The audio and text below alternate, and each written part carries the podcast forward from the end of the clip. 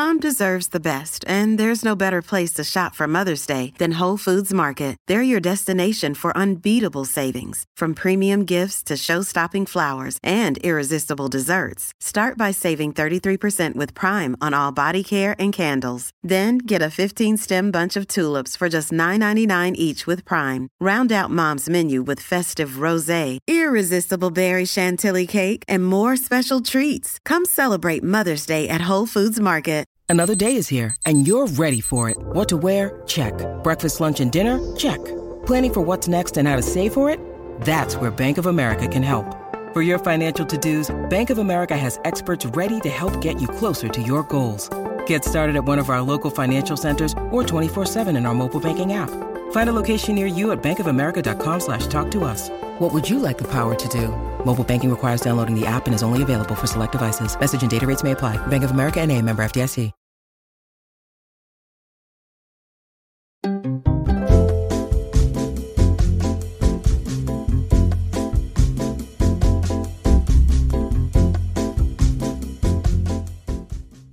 Minha convidada de hoje é a cara da nossa geração. Antenada, culta, poderosa e destemida. Talentosa, pioneira na TV, politizada, sempre se posicionou sobre as questões importantes do país e sempre do lado da juventude e do progresso. Da TV diretamente pro sofá do Sem Nome Pode, Ana Ricari.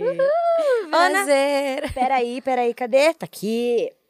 Em 15 segundos, diz pra gente Eu tava muito nervosa por esse momento. o que é ser uma atriz asiática.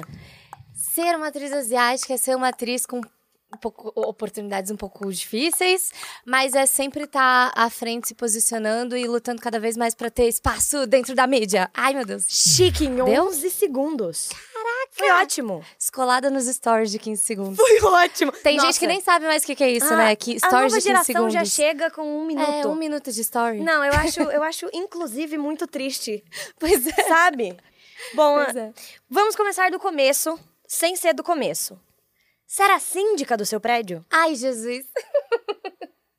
Sim, eu fui. Gente, essa é uma fase que eu acho às vezes que eu queria deletar da minha vida. Foi difícil. Isso tem dois anos, né? Dois, três anos. Mas acho que já faz uns. Já faz uns. É, três anos. É. É porque teve a pandemia no meio, a gente Sim. perde a contagem dos Que eu vi anos. uma né? entrevista sua de dois anos atrás falando que você tava saindo. Exato.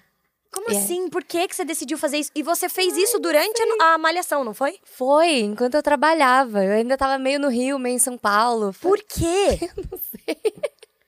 Essa é uma grande pergunta da minha vida. Eu E- me pergunto todos os E dias. foi uma sindicância em grupo, né? Foi. É porque eu acho que a gente tava assim num clima meio revolucionário, meio jovens, querendo ai, inovar no prédio. E a gente tinha uma coisa que eram contas pra pagar e um desconto bacana ali no condomínio.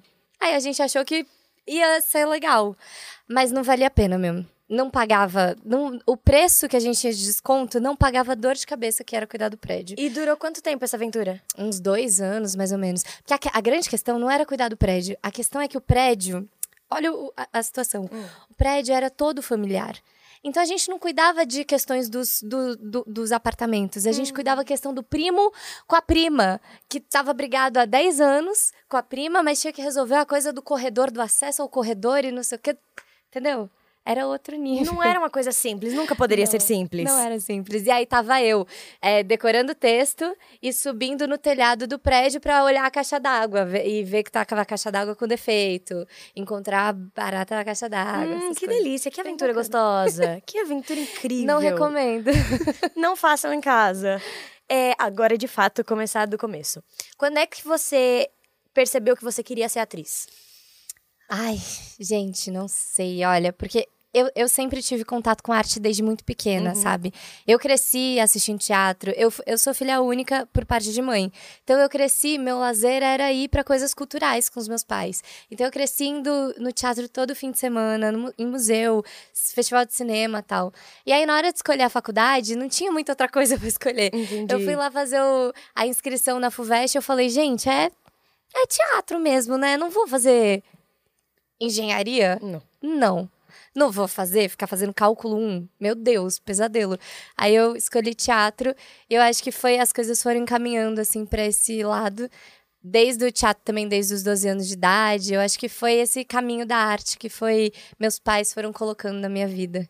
Que delícia. É. É, é, você já desde cedo saber o seu caminho, eu acho que facilita todo um caminho, Muito. toda um- um- uma trajetória. Aí eu acho imagino que os pais também, né? Tipo, dando muito apoio. Com certeza. Porque, obviamente, eles se preocupavam com o fato de eu escolher essa carreira. Sim, óbvio. convenhamos, é um em um milhão que consegue, tipo, ter uma coisa fixa, ter um- uma garantia. Meus pais se preocuparam muito. Não sei se seus pais se preocuparam. Ah, com certeza.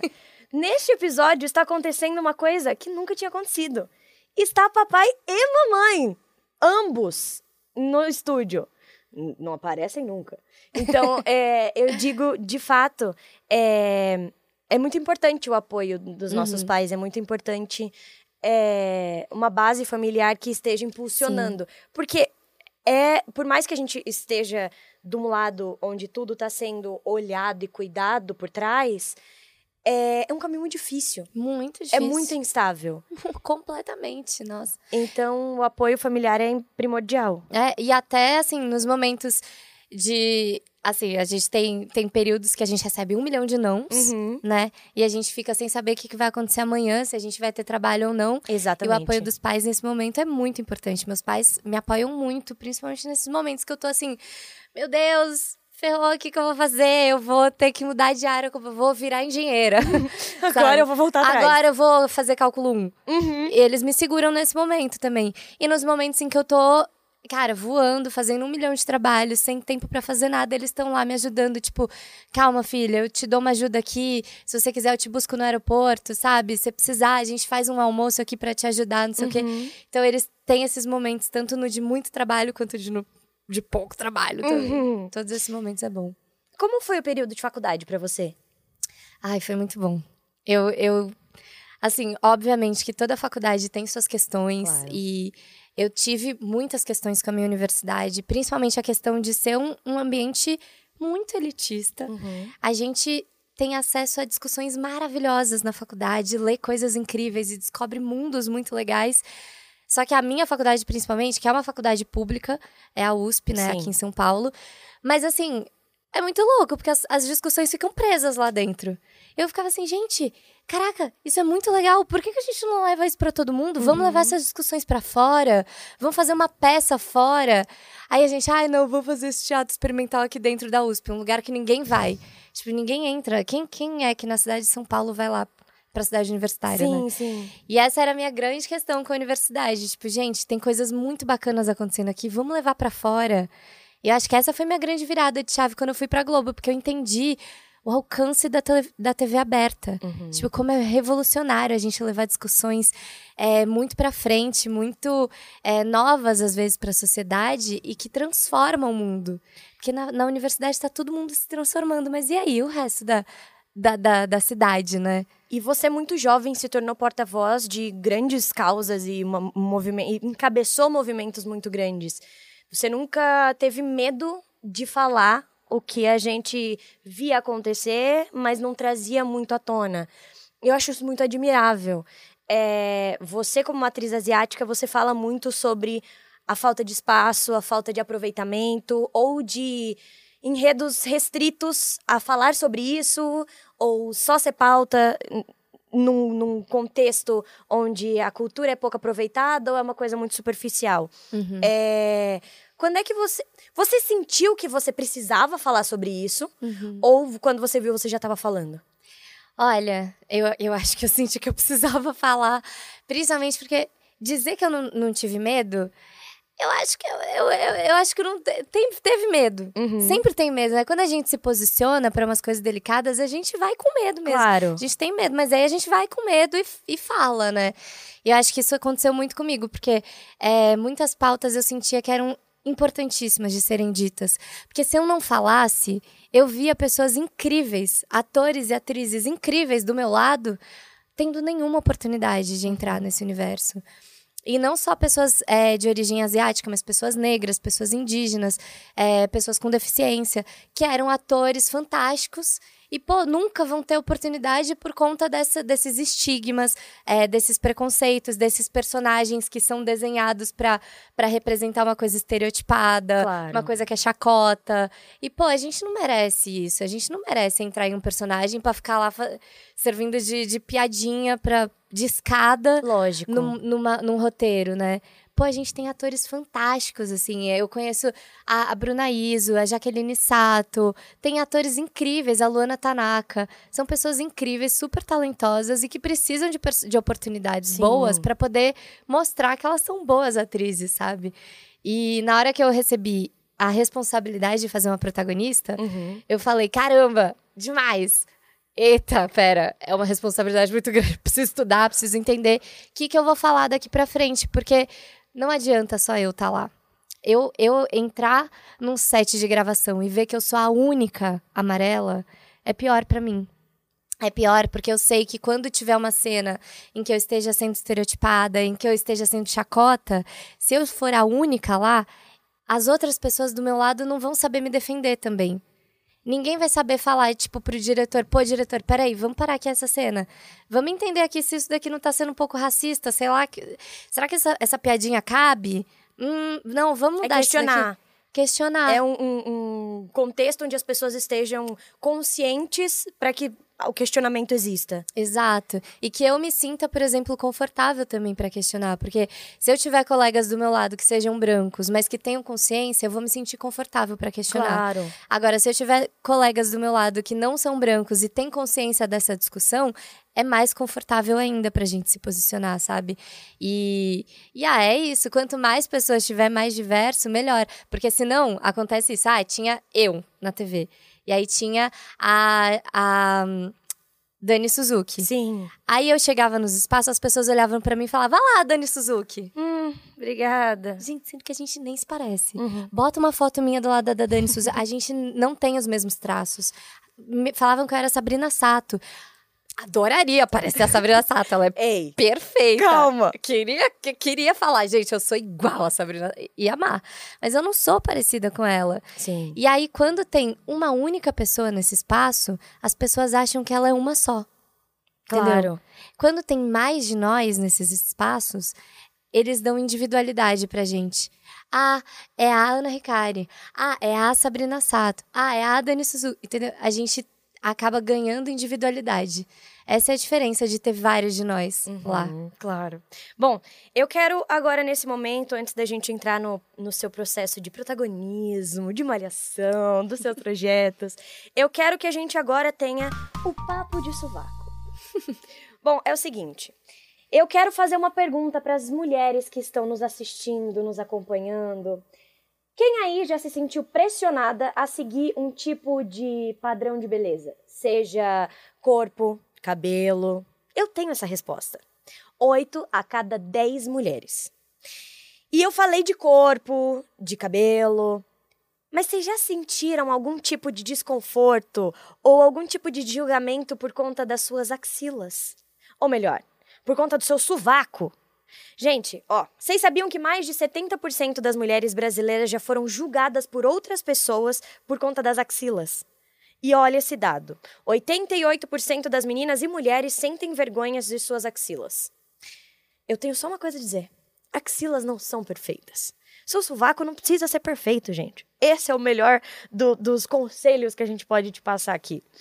E quem traz essa discussão é nada mais, nada menos que Dove.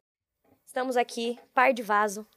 Estou no tom da tampinha, que é nossa maior aliada nessa conversa, que é o maior traço pra gente saber que a gente tá falando de Dove, é a tampinha azul. Ele tem um quarto de creme hidratante e vitamina E. E assim, eu acredito que assim como a minha pele, as minhas axilas merecem todo o cuidado, todo o respeito. E nada melhor que Dove para ser nossa aliada nesse papo e principalmente nesse cuidado. Pois bem, Ana, quero te fazer uma pergunta. A gente vê que agora existe um movimento para exaltar e reforçar vários tipos de beleza. Com relação a realmente o nosso sovaco. a gente vê que tem muitas mulheres que têm usado elas com pelos e tem até pintado. Quanto esse empoderamento e autoconfiança é importante para as meninas e mulheres, na sua opinião? Ah, eu acho extremamente importante, porque é, é, só mais uma parte do nosso corpo. E é uma parte que é tão pequena e tá tão escondida, a gente se vão julgar até essa parte que tá escondida no nosso corpo. O é. que, que a gente sofre, né? É tipo, é o cúmulo, é o maior significado do quanto o corpo da mulher tá ali à disposição dos julgamentos. Uhum. E ter, a gente poder ter domínio dessa parte do nosso corpo que é tão íntima, tá tão escondidinha, é a melhor coisa que tem. E, e, é uma coisa isso, é uma coisa íntima, a gente pode cuidar em casa, a gente tem esse cuidado que é, é só nosso. Exato. Não é da conta de ninguém, Exatamente. pelo amor de Deus. Eu tava falando pra você que eu recebo muita mensagem, muita mensagem falando meu sovaco. Meu Deus. Eu não sei o que rola, as pessoas curtem mesmo. Tem uma coisa. E é uma coisa que as pessoas reparam muito. Isso que eu acho Muito. muito. É, A gente não para pra pensar Não. que existem partes do nosso corpo que não são óbvias. Que as Exato. pessoas prestam atenção. É, e que tem gente que honestamente, de coração, é apaixonado por essa parte do corpo. Porque eu recebo muita mensagem de gente falando Eu sovaco. acredito. É chocante, é mais meu sovaco do que, sei lá, uma coisa genérica que todo mundo imaginaria que receber, da minha bunda, sei lá. não, não, não, não, não. Não. Axilas. Axilas. exato. Axilas.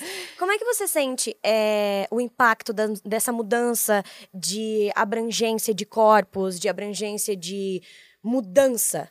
Você sente isso com, na pele? Você sente isso é, no nosso dia a dia? Ou você sente que é uma coisa que ainda está se estabelecendo? Eu acho que ainda tá estabelecendo, mas acho que a gente tem que agradecer, assim, os muitos avanços que a gente conquistou. Às vezes eu fico nesse lugar assim, ai, a gente tem que agradecer a, ao universo. Não, não é uma coisa cósmica que a gente, a gente conquistou essas, esses avanços. Foi com muito posicionamento de mulheres falando, cara, esse corpo é meu, eu vou usar o corpo da maneira que eu quero, o meu corpo é assim, vocês têm que aceitar ele desfilando e aparecendo em todos os lugares e ocupando todos os lugares. Então, eu acho que é fruto de muita resistência, muita resiliência, principalmente feminina, né? Porque o corpo da mulher é o que é mais julgado sempre. E eu acho que essa transformação, assim, é maravilhosa. Eu acho que é o que tem que acontecer. Mas eu ainda digo que tem que acontecer cada vez mais, porque eu ainda recebo mensagens de julgamentos, de, sabe, de, de questionamentos sobre a maneira como eu tô com o meu corpo, a maneira como eu uso o meu corpo, a maneira como eu estou num, num espaço. Tipo, gente, pelo amor de Deus, é o corpo do outro, vai cuidar do teu. Exato! Exatamente. Você sente que no nosso trabalho já rolou alguma questão com as suas axilas? Com a minha axila? É. Olha. Só de, de, de, de, assim, de, ai, marca de desodorante na roupa de figurino, sabe? Isso rola. Não ro- já rolou com você? Já rolou. E eu lembro de uma vez, eu lembro de uma coisa muito específica. Eu tava entrando ali na adolescência, que é quando tudo é uma grande questão. e aí eu lembro de colocar um vestido e Aham. rolar uma coisa de ficar uma gordurinha específica marcando. E eu ficava. Ai, meu não. Deus. Ai, porque todo mundo vai reparar. Ai, não, porque. Gente. É, é, olha isso.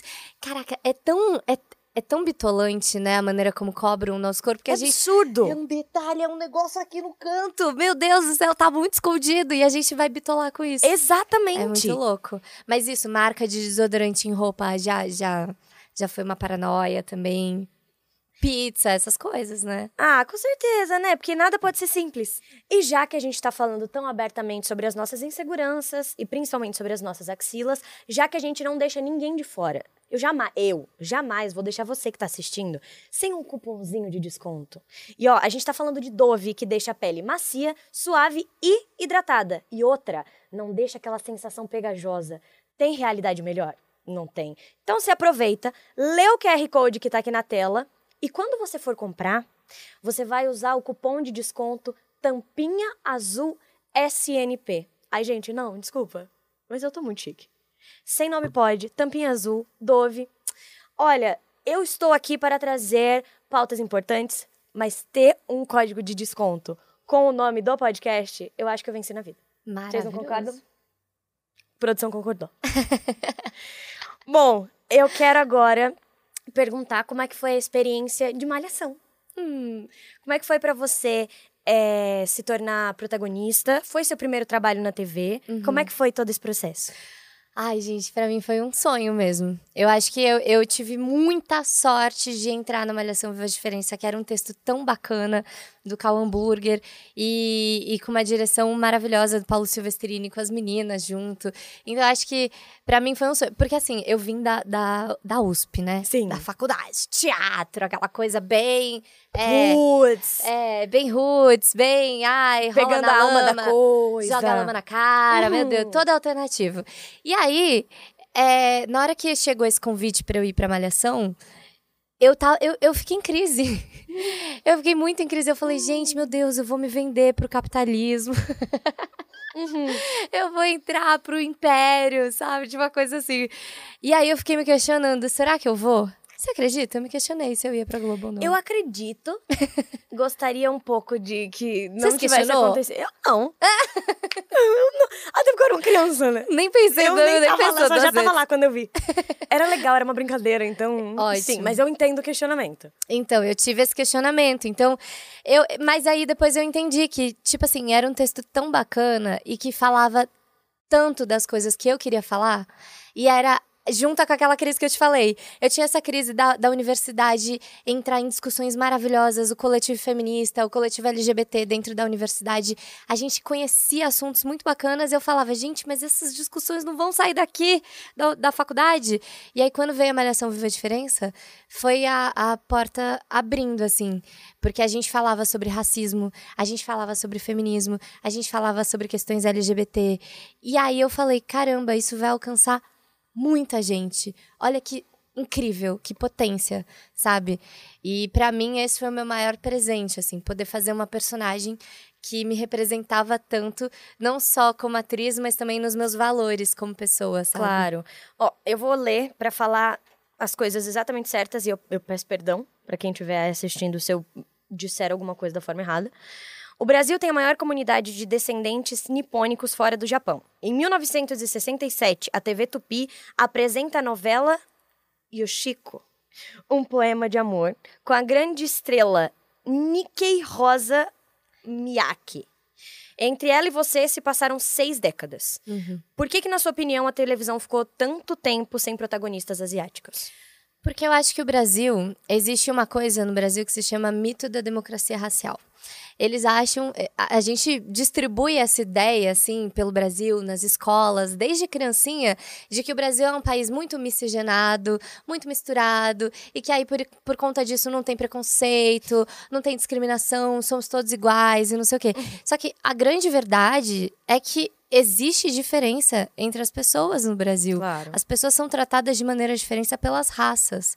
E aqui no país, é, que tem uma imigração asiática muito grande, muito relevante, não só de japoneses, mas também de chineses, taiwaneses, é, é, coreanos, enfim. Existe uma, uma, uma mistura muito grande do leste asiático aqui no Brasil, uma presença muito grande, e isso não é levado em consideração.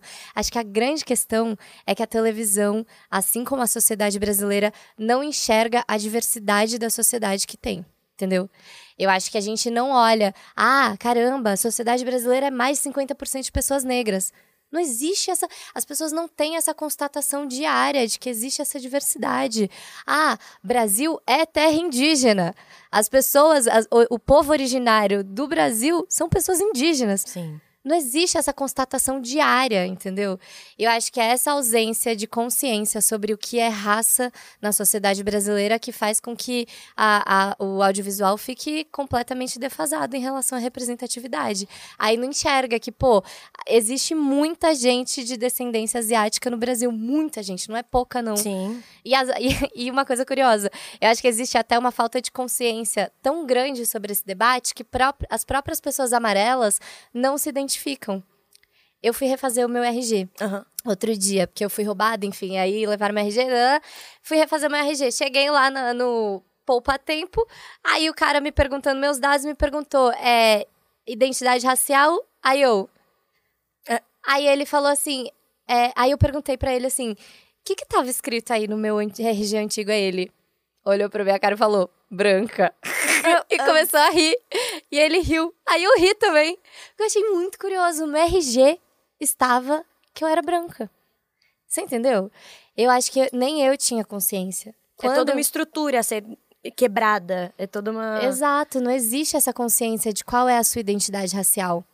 Essa discussão ainda tá muito para trás, sabe? Eu acho que as próprias pessoas amarelas, as próprias pessoas, até pessoas, é, por exemplo, é, pessoas da região do Oriente Médio, assim, tem, é outro tipo de identidade. Pessoas indígenas também. Existe hoje em dia uma discussão muito grande para a gente entender qual é a sua própria identidade e revogar o seu lugar ali. Não, eu sou uma pessoa amarela, sabe? Eu não sou branca. Não dá pra botar no RG que eu sou branca mais, entendeu? Total. O que, que você sente que você tem da Tina e que a Tina tinha de você? Ai. Ela é uma mulher muito decidida. E eu acho que eu tenho muito isso, assim, dela. E ela me ensinou muito nesse lugar. Porque, por exemplo, eu, até a malhação, às vezes eu me abstinha, assim, tipo, tinha alguma discussão sobre raça, eu às vezes não me posicionava. E ela me ensinou que eu tinha o ah, direito de me posicionar, sabe? Tipo, no terceiro episódio da novela, no terceiro episódio, terceiro capítulo da novela, ela alguém chama ela de japa e ela fala: "Não me chama de japa, eu não sou japa, meu nome é Tina".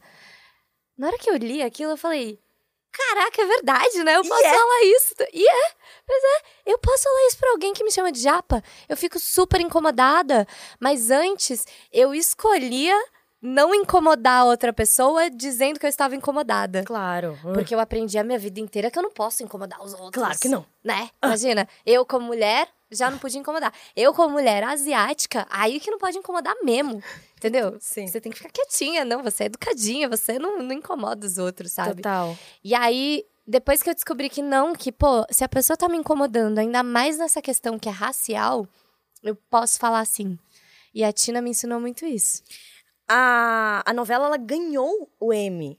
Uhum. Você sente que existe alguma, algum diferencial no roteiro ou na direção, ou em ambos, que fez com que é, esse resultado fosse real?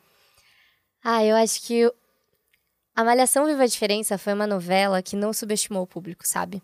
A gente tinha assuntos que os jovens estavam querendo discutir. Aliás, os jovens já estavam discutindo Sim. e a gente simplesmente botou ali na tela de uma maneira muito honesta, sem tabu, sem dedo, sabe? É, e, e de uma maneira interessante para o público acompanhar. Não era uma coisa moralista, não era uma coisa, ai, isso é correto, não usem drogas, sabe? Não era assim, era tipo, era uma discussão bacana, tipo, apresentava os prós e contras, mostrava as consequências daquilo na vida dos jovens. E aí, é, por conta dessa maneira como o roteiro foi construído, eu acho que isso cativou muito o público, não subestimou o público e trouxe, pelo contrário, trouxe o público para essas discussões que são muito importantes na Sim. sociedade brasileira. E, cara, eu lembro de receber muita mensagem de gente falando: caramba, eu consegui falar sobre racismo com a minha família por causa dessa cena da Malhação. Que demais. Olha que incrível, né? Que demais ser porta-voz de uma mensagem tão importante. Exato. E vocês todas eram. É, é... Vocês não tinham um único assunto a ser tratado. Todas vocês estavam abrangendo diferentes assuntos. Vocês estavam se dispondo a, a ser porta-voz de muita coisa. Uhum. E é muito bonito, de fato. E é, é, a Giovana Grigio veio aqui. Uhum. Conheço a Giovana desde muito criança e eu lembro de, da felicidade de vê-la na novela. Uhum. E foi o que a gente conversou. É, eu nunca tinha visto um núcleo ganhar um spin-off. E é muito maravilhoso ver o impacto de vocês na vida de tantos jovens. Não só mulheres ou, ou homens, mas assim, de tantos jovens que se dispuseram a ouvir o que vocês tinham para falar Total. e que era tão bem falado. Total. Foi uma novela linda. É, e acho que a, a, a grande parada, assim, legal que acontecia é porque, de fato, a gente era apaixonado por essas histórias. Uma coisa que acontecia, que era surreal, a gente tinha um grupo no WhatsApp, né? Uhum. E aí, na hora que chegava o bloco, né, de roteiro, é que o bloco, para quem não sabe, é quando vem os cinco episódios, cinco capítulos da semana, de segunda a sexta, né? Sim. né? Chega o bloco lá pra gente, todo mundo recebe. Tem gente que não lê, mas na nossa malhação, todo mundo lia. Tava todo mundo apostas. Só que se você abrisse o WhatsApp, hum. já era. Entendi. Você recebia spoiler na hora. A galera ficava mandando print de. Meu Deus, nesse bloco Guto e Benê vão se beijar. Ai, meu Deus, Samantha e Lika vão se beijar. Meu Deus, a Tina vai terminar com. Era spoiler atrás de spoiler. Vocês eram o público. A gente era o Vocês público. estavam na ansiedade de público também. Exatamente. Que maravilhoso. E eu acho que esse era o tesão, assim, do, do nosso projeto. A gente era muito apaixonado por essas histórias. E a gente, de fato, queria contar o que estava acontecendo com essas personagens, sabe? Sim. Eu acho que esse era um, um outro grande diferencial desse projeto. A gente era muito apaixonado por essa história. Hum, é muito lindo ouvir falar, ouvir uma pessoa tão apaixonada por um projeto falar. Bom, agora eu quero trazer o quadro Tricotando com Clara. Que é o seguinte: a produção vai trazer um chá. Peraí, inclusive, deixa eu abrir espaço aqui. Achei que ia trazer um tricô. eu ia falar, "Ge- um tricô também. gente, eu sou muito ruim de trabalhos manuais. Aqui a gente só pega e arremessa longe. Tem tricô mesmo. Tem. É que, em tese, eu prometi que até o final da temporada eu faria pelo menos um pontinho. Estamos quase no fim da temporada e eu não, não fiz nada ainda. Isso foi Sandra Nemberg que fez. Ah, eu vi! Quando eu vi. acabar, ela, eu vou ela é enquadrar. muito boa. Ela é ótima. Quando Ela é acabar, eu vou boa. enquadrar. Eu- ninguém vai levar isso embora. Eu tinha que ter trazido minha irmã. Minha irmã tem 11 anos e ela é. Cara, ela faz cachecol, ela faz boneco. Ela Como faz... chama a sua irmã? Araci. Araci? Por favor, a gente precisa de você aqui. Bom, seguinte. Por favor, Uhum. fique à vontade com o seu chá. Isso aqui pra... Eita, que agora tá até se desfazendo, time, Vera. Vo- Você que vai fazer? Sim. Então vai. Eu deixa eu que tentar, deixa eu tentar. Eu acho que eu lembro. Eu vou estragar o negócio da Sandra. Não, vamos ver. Eu acho que eu Tá lembro. tão bonito já, gente. De tanto que eu arremesso ele longe, ele tá lindo. Mas o que, que aconteceu aqui, gente? É que dessas é, questões de eu, eu arremessar, Jogar pro chão? ele acabou que Os não fios de resistiu cabelo tanto. aqui do. Eles não resistiram tanto. É o seguinte, Uhum. você tem esses cards aí na mão Tenho. e eu quero, por favor, que você compartilhe não só comigo, mas com o público também, Uhum. histórias nas categorias que estão aí nesses cards. Tá bom. que são chá de climão, contar histórias de gafes ou de quando o clima pesou. Chá de amizade, contar a história mais maluca que você já viveu com seu melhor amigo ou amiga. Chá de exagero, mentiras sobre você que todo mundo acha que são verdade. ou chá de perrengue, confusões em viagens. Tem que escolher só um só? Pode escolher mais de um, a gente adora quando o convidado se empolga. Já desisti. Aqui, Tá vendo? no- Vai é, pro chão, Eu, aí eu, vai eu olhei e um falei, cadê a memória? Não tem, não, não me lembro mais. A Desculpa, Sandra mãe. falou, e a Sandra falou que a agulha é muito grande. Ah, é? Ela falou? Eu acredito. Real- é, realmente, a agulha é muito grande. Eu, como especialista... Aham. Aham. Sim, eu também, eu, eu eu concordo. deixar aqui- eu vou deixar aqui o, o Tá bom. da Sandra. Vamos lá. É, aqui... Aqui... Ah, vou, vou começar com essa. Chá de jage, jage, Exagero. Chá de Gostamos. Chá de exagero. Mentiras sobre você que todo mundo acha que são verdades. Cara, as pessoas não sabem a minha altura real. Hum. Todo mundo acha que eu tenho 1,55, mas eu tenho 1,78 de altura. E é, muito verdade, louco. Gente. É, muito louco, porque as pessoas às vezes olham e falam, gente, eu achava que você era menor. Aí me conhece e fala, eu sou muito alta. É verdade, gente. Vocês vão ver na foto de divulgação o quanto ela é alta, só que eu sou mais alta que ela. Isso é muito louco. Sempre, sempre acham isso. Eu acho engraçado. Até mudaram na minha Wikipédia, botaram 1,55 na minha Wikipédia. Hum. Alguém tem que mudar lá, é 1,78. Aham. O que, que a produção tá rindo aqui dentro? Não tô entendendo. Vocês vão ver na foto de divulgação do episódio. Entendendo? O que, que é isso, gente? Vamos lá. Deixa eu ver aqui. Ai, nossa, chá de climão. Conta. Chá, eu, eu, eu vou misturar com o chá de amizade e o chá de climão. À vontade. Que é contar histórias de gafes ou de quando o clima pesou. Uhum. Cara, eu tinha, eu tinha um amigo, muito amigo meu. É, e, e aí, a gente era, tipo assim, melhores amigos na escola. Tipo, meu Deus. Hum. Ah, era unha e carne. Cara, a gente era muito grudado. E a gente tinha uma brincadeira que era, quando eu chegava, ou eu ou ele chegava, ele tampava meus olhos. Ai, ai, ai. E aí os anos se passaram. E a gente, cada um do terceirão pra vida, né? Aham. Aquela coisa de separa, cada um vai pra um lado, nananã. E a gente se reencontrou, sei lá, uns 10 anos depois. Já adulto, já. Todo mundo criado, assim, com boleto pra pagar e tal. Nem lembravam o nome do outro. Ai, que delícia. E eu encontrei ele numa festa. Aí eu, ai meu Deus, ele tá aqui. Vou fazer a nossa brincadeira. Ah, não. Por quê? Não, não. Não. Alguém avisa que não, Não, era não. uma. E eu cheguei e fiz assim. E aí ele ficou. Ai, E ai. aí eu. Eu aqui atrás, assim. E ele. Aí ele falou, putz, não sei quem é. Aí eu. Oi! Aí ele olhou pra mim e falou assim: É que faz muito tempo, né? Eu acho que eu ia embora. Eu ia, eu, eu ia pra casa. Ai, eu ia ficar muito Eu fiquei, eu fiquei muito. Eu não sabia onde me enfiar naquela festa. Eu juro, eu, eu quase Nossa, mas ele foi muito filha da mãe também. A troco de quê, gente? Causar esse desconforto? Não, mas é que eu, eu deixei. Não, você não errou. Fui fofa. Você foi gentil, um pouco, é, como é que eu posso dizer? T- Tinha perdido o timing, Ingênua. a validade. Fui ingênua, né? Fui. Talvez um pouco. Mas ele podia ter sido minimamente mais gentil. De ter feito um Ê! Ah, nossa, Não. que saudade. Não. Exato. Hum, que saudade. Ê! Quanto tempo! Era o mínimo que ele tinha que fazer. Não, ele só virou pra mim assim por cima do ombro e fez. É que faz muito tempo, né?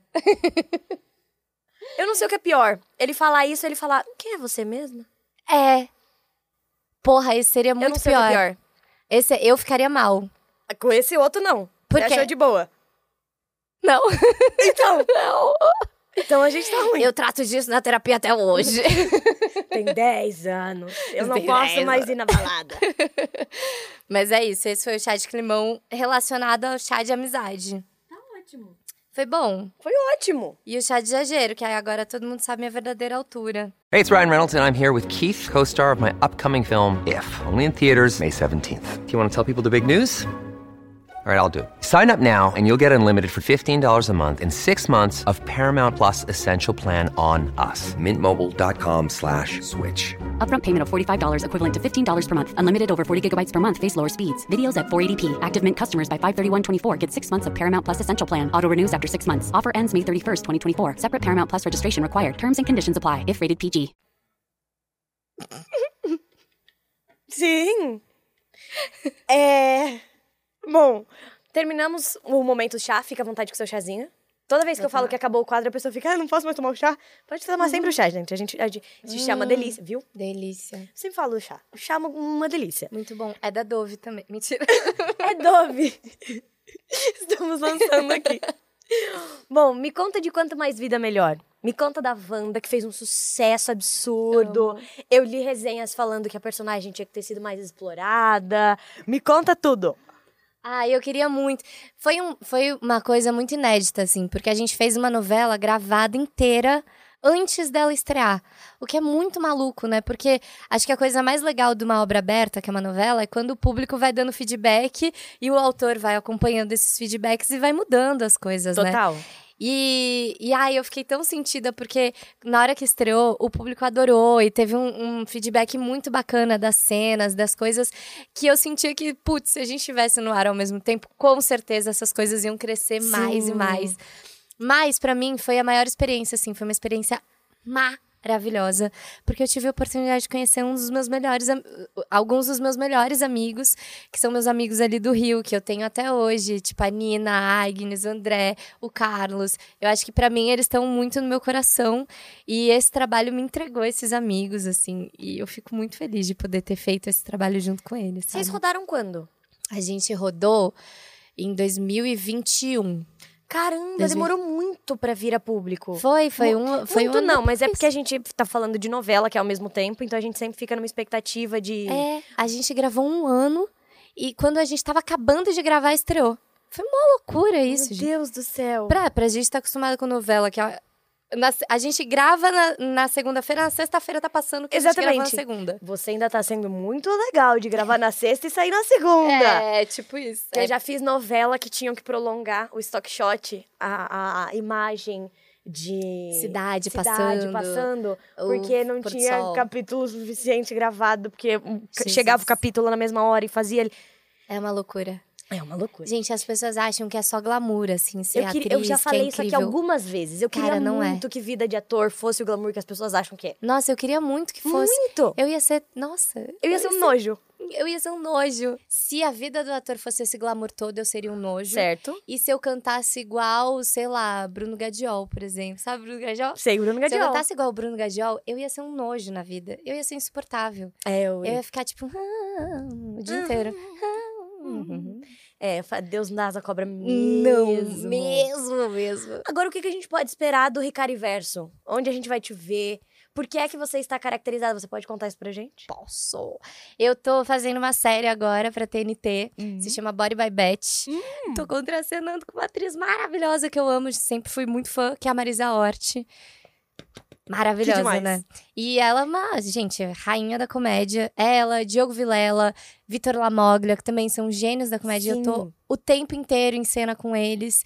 Então, pra mim, tá sendo uma experiência, assim, incrível, assim, de aprender muito. Porque comédia é uma coisa que eu já tive experiência no teatro. Eu vim do improviso, eu vim do clown. Mas na televisão, na, no audiovisual, é diferente, né? Total. É outra coisa. Então, é uma experiência muito nova, assim, pra mim. Bem legal. Bom, agora eu quero trazer o quadro mais confuso desse podcast, que é o Respostas Erradas. Ok. Vamos lá. O apenas respostas erradas é o seguinte: eu vou te dar afirmações, vou te Uhum. fazer perguntas e você vai me responder exatamente com o contrário Tá. do que você me responderia de fato. Tá, vai. Tá vendo? É confuso. Nossa. Mas funciona. Ó. Comente a seguinte frase: Hum. Artista é tudo vagabundo e desempregado que gosta da vida fácil mamando nas tetas do governo. Ah, mas é isso mesmo. Eu, por exemplo, mamo todo dia na teta do governo. Não é? É uma delícia do café da manhã, assim. Você toma um leitinho de teta do governo de manhã, junto com café, misturadinho, um pouquinho de canela. Hum, delícia. Você falou numa entrevista que você não gosta de falar palavrão. Falei? Sim. Não gosto, não. então não. Eu não falo, não. O que é que você gosta de gritar então quando você tá puta? Eu grito. "Ah, Unicórnios e arco-íris! Que raiva! Estou muito brava! Eu também. A minha mãe pode atestar que eu só grito isso. Né, mãe? Eu não falo palavrão. Eu também não. Eu não falo palavrão. Eu. Cara, é, é tão difícil, Eu né? falo muito palavrão. Jesus. Calma que a gente já conversa sobre isso. As imagens das invasões golpistas em Brasília indignaram o Brasil e despertaram em todos nós a seguinte pergunta: Quem é você no 8 de janeiro? Eu tava lá em cima. lá. Eu tava lá, invadindo tudo, quebrando o Planalto. Eu tava lá junto com as pessoas. Gente, mas eu não posso nem afirmar isso aqui, porque vai que me Não. botam em julgamento. Não. Não, minha amiga, não. Não, as pessoas sabem de que lado da fronteira eu estou. Pois é. ok. Não, a gente não corre riscos. Eu não corro, Eu definitivamente. também não. Mande uma mensagem de amor e sucesso pros seus haters. Pros meus haters. Pessoal, eu desejo a vocês um dia maravilhoso, que vocês sejam muito felizes, com muito amor, muita luz no coração. Mas eu preciso falar o contrário, porque eu Então realmente vai. desejaria isso pra eles. Juro! Achei evoluída demais. Cara, mas é. Porque olha só, pensa assim comigo. Se os haters Hum. estiverem felizes, com o coração cheio de felicidade, ocupados com a vida deles, eles não vão querer me encher o saco. Concordo. Não é? Mas não, não desejaria. Eu desejo que vocês tomem no cumbrita. Pois é. É eu isso. iria mais por aí mesmo. Eu vou ter que dizer. Mas aqui. é, é- Bom, ficou confuso, mas esse é o contrário do que eu Ah, não, diria. essa aqui a gente, atura- a gente já. A essa altura? Sei lá. A essa altura a gente já teve quem respondeu errado de fato, Uhum. quem respondeu certo todas. Tem que, uma pessoa que fica meio ali no meio termo. A gente tá aceitando tudo. Tem gente que dorme nesse período Tem do gente que fica aqui assim e fala, ah, próximo. É, a gente tem de tudo. Agora, respostas verídicas. Como é que você define seu estilo? Meu estilo? Yes. Olha, é, eu, no dia a dia, pra ir gravar, eu prezo pelo conforto. Porque... Pensei como eu vou gravar. Como você Vocês vai me veem assim, arrumadinha. Linda. Tudo mentira. Eu, eu, eu, eu quase vou de pijama. Mas sabe por que isso? Porque a gente, as pessoas não sabem, a gente passa 12, 10 a 12 horas por dia com uma roupa que não é nossa. Exato. A única coisa que eu quero fazer depois que eu saio do set de gravação do estúdio é botar a coisa mais confortável pro meu corpo, Tá entendeu? vendo, mãe? É isso. É, é- ela, minha Me mãe. julga muito. Caraca, minha mãe, ela olha, ela fala: Meu Deus, você não tem mãe. Exato! Você não tem. Parece que você não tem mãe, que não comprou roupa pra você. Sendo que eu Exato. compro minhas paradas. Não é minha mãe que compra minha roupa, mas, mas vai ela fala ser isso sempre. Vai ser sempre. Então. A minha já deu uma desistida. Já. Mas toda vez que eu começo um projeto novo, ela fala: Minha filha, Vai arrumadinha. vai arrumadinha. Vai que encontra o vai." produtor de elenco, vai arrumadinha. É tudo a mesma mãe? Eu tô constatando Mãe? nessa temporada que é, é minha mãe. Tu é sua mãe. É a minha mãe? É a sua Ali? mãe. Não, acho que é a sua. É um pouco, Ai, talvez, das duas. É ali. Mas assim. E quem você acha que é, é a sua referência de moda, de fato? Ou Então- algumas das suas referências? Hoje em dia, Sem ser a do pijama. sem ser a parte do pijama, que é a parte do conforto, eu hoje em dia é, tenho me apaixonado muito por moda. E eu tenho entendido que moda também é uma maneira de você se expressar no mundo e de você se posicionar. E eu tenho buscado muito marcas que tenham a ver com o Brasil. Então, por exemplo, estilistas que são brasileiras de origem asiática, tipo a Julia Pack, por exemplo, que já me vestiu no baile da Vogue. Ou a marca da Ventana, que é da Gabi, que é uma marca de upcycling, que é uma ideia interessante de você não ficar naquele fast fashion, consumir um monte de roupa, sabe, que você pega, veste e joga fora. Sim. Eu detesto isso. Inclusive, se vocês olharem meus looks, assim, em eventos, com certeza eu já repeti look, porque eu acho maravilhoso você repetir look. Até porque a gente tem máquina de lavar. Você conhece? Acho fantástica essa Menina, coisa. eu conheço que é uma beleza. Caraca, é maravilhoso máquina de lavar. É uma invenção Revolucionário. recente, revolucionária. Uhum. Eu acho que tem gente que não sabe o que, que é. Não, não sabe, não. Mas é bem bacana de conhecer. Aham. E é simples. Você aperta o botão, bota o produto, acabou. Aham. Sai cheirosinha a roupa. E aí você pode usar de novo. Olha que interessante.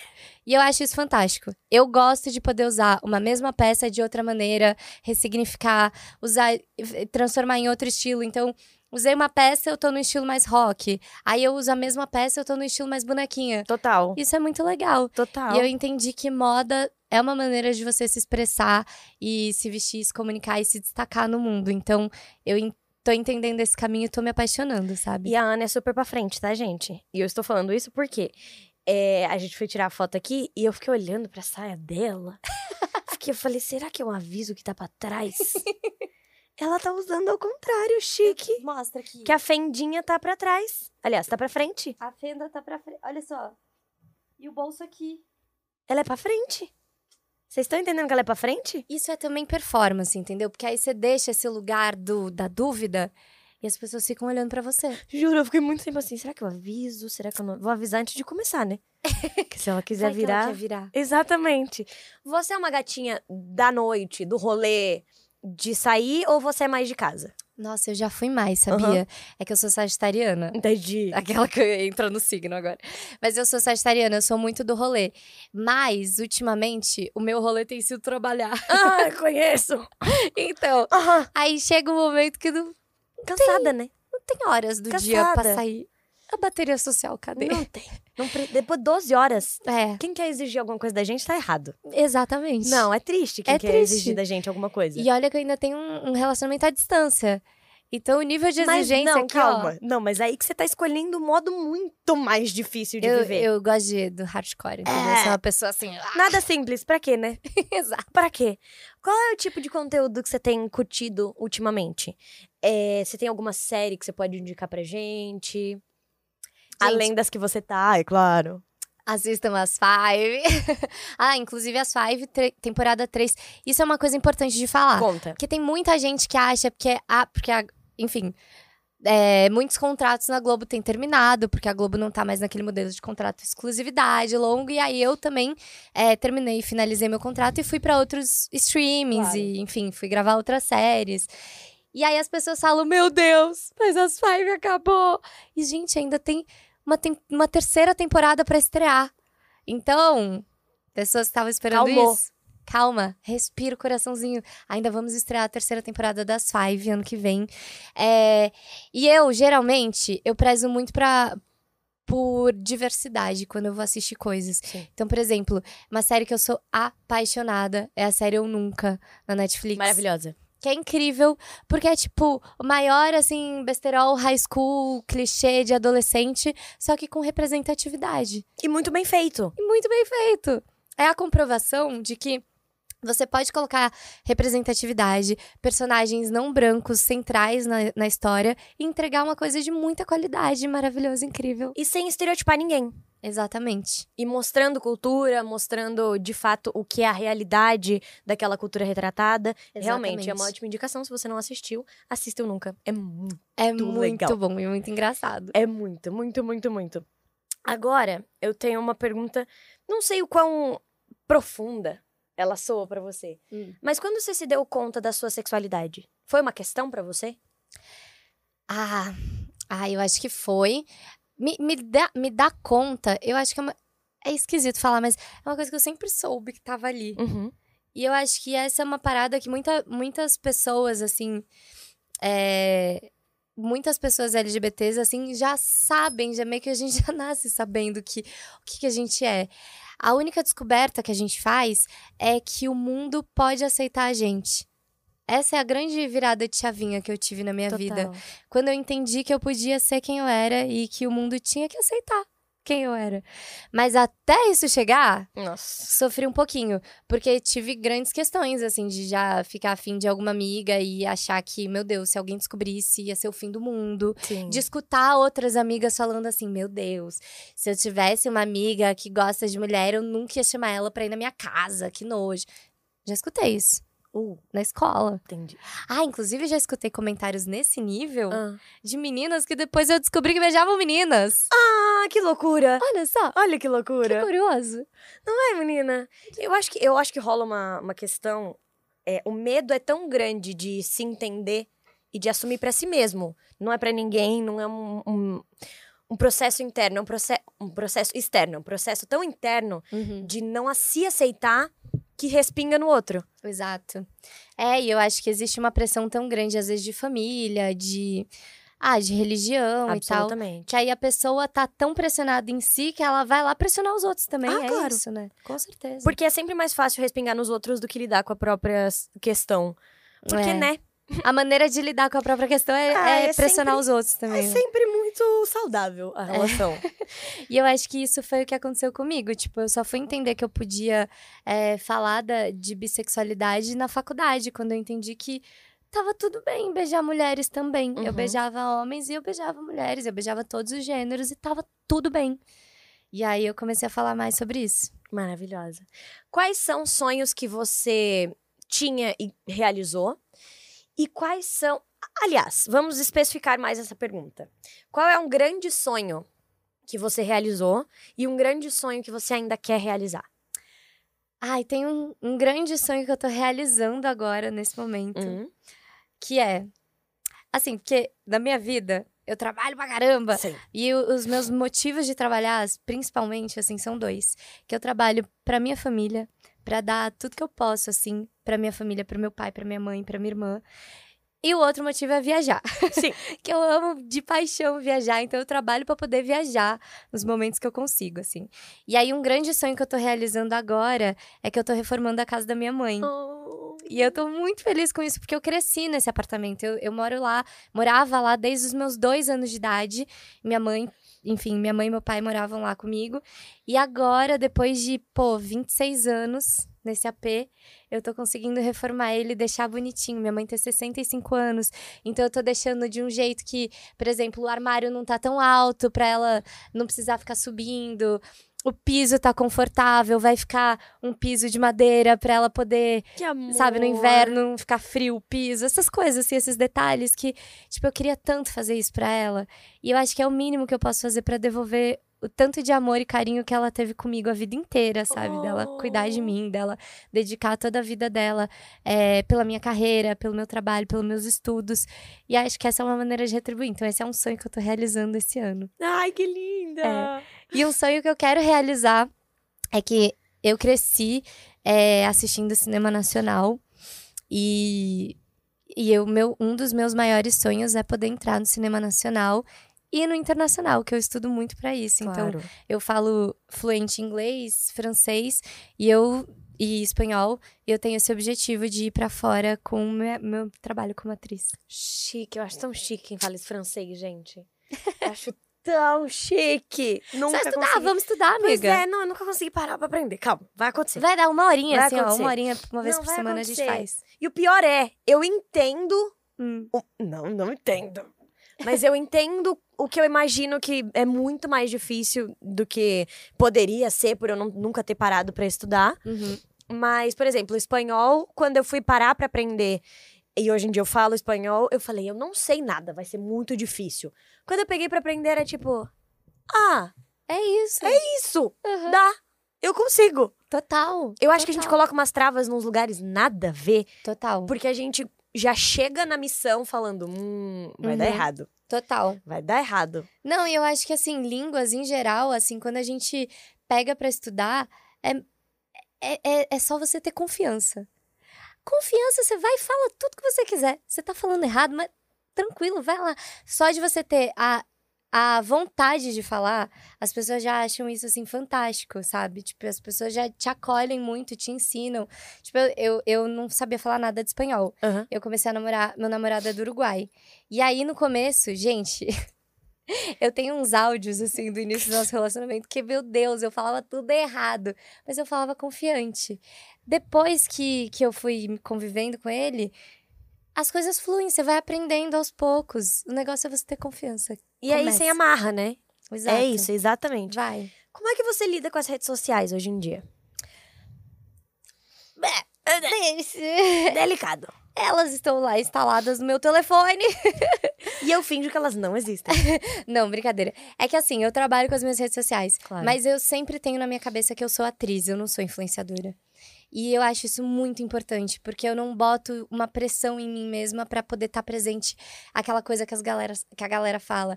Ah, engajamento é frequência, tem que postar todo dia, e faz cronograma, e posta bom dia e o cafezinho do lado. Errou. Sabe? Se for Gente, assim... se for assim. Cara, não dá. Eu, eu não. Esse, essa não é a minha profissão e eu já entendi isso. Total. E eu sei que o que eu tenho que construir lá, é, nas minhas redes sociais, é a minha personalidade, é o que eu gosto, é o que eu quero falar. Então, por exemplo, eu falo dos livros que eu tô lendo, eu falo das coisas culturais que eu faço, que eu visito, eu falo de moda também, porque é uma coisa que tá me interessando ultimamente. E aí eu consigo incluir as marcas que chegam e, e enfim, querem trabalhar comigo dentro desse universo. Mas nunca porque meu engajamento, meu Deus, é estouradaço. Porque eu não vou postar todo dia. Eu fico 12 horas de gravação Claro. Num set. E eu acho não que vale muito mais. ficar, né? Exato. Não, e vale muito mais quando o conteúdo vale a pena do que postar por postar. Uhum. É o que eu acredito. Sim. É, é muito mais significante quando faz sentido do Uhum. que quando tem muito. Total. Porque, cara, não dá. A gente que é atriz, a gente passa 12 horas de gravação num set. Não tem como a gente criar conteúdo Sem poder inteiro. mostrar nada. Sem poder mostrar nada.